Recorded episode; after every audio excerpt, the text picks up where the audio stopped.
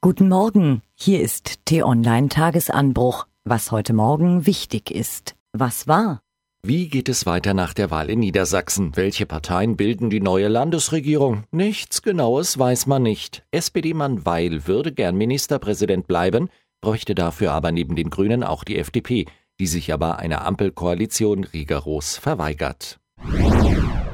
Wir haben uns an die Meldungen über zerstörerische Hurricanes in den USA und der Karibik gewöhnt, aber in Europa, das ist ungewöhnlich und das beunruhigt uns. Wirbelsturm Ophelia ist gestern mit bis zu 150 Stundenkilometern auf Irland gedonnert.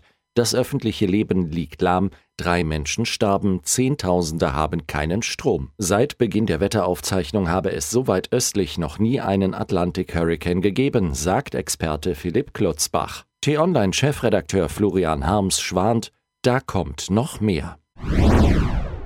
Das Weiße Haus gleicht einer Reality-Show. Der Präsident dilettiert fröhlich durch die Politik, seine Berater versuchen hektisch das totale Chaos zu verhindern.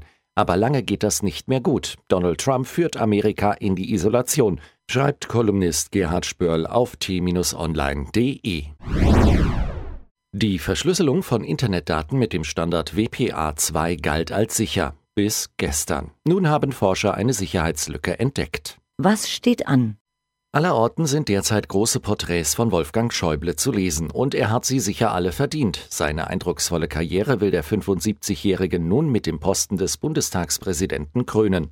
Formal das zweithöchste Amt in unserem Staat. Heute Nachmittag wird die Unionsfraktion ihn dafür nominieren. T-Online-Kolumnistin Ursula Weidenfels hat gestern gefragt, ob sie ihre heutige Kolumne der Frage widmen dürfe, warum Typen wie Harvey Weinstein so lange so erfolgreich sind und warum am Ende meistens Arschlöcher gewinnen. Das Ergebnis liest ihr heute Mittag auf t-online.de. Es heißt ja immer, Behörden sollten für mehr Bürgernähe und mehr Transparenz sorgen. Das Auswärtige Amt geht nun mit gutem Beispiel voran.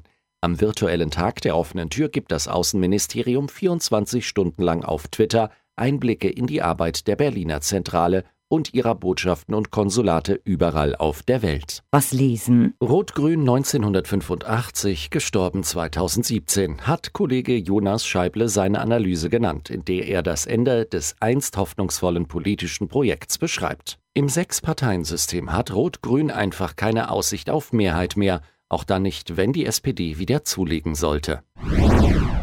Jens Spahn ist erst 37, aber trotzdem schon seit 15 Jahren im Bundestag. Wie macht er das und was hat er vor? Mehr Informationen unter t-online.de. Was fasziniert uns? T-Online-Chefredakteur Florian Harms hat in den vergangenen Tagen Käfern und Motten zum Frühstück serviert. Er hat ein weiteres Video, in dem diesmal sehenswert eine Minute lang zu sehen ist, wie faszinierend unsere Welt ist.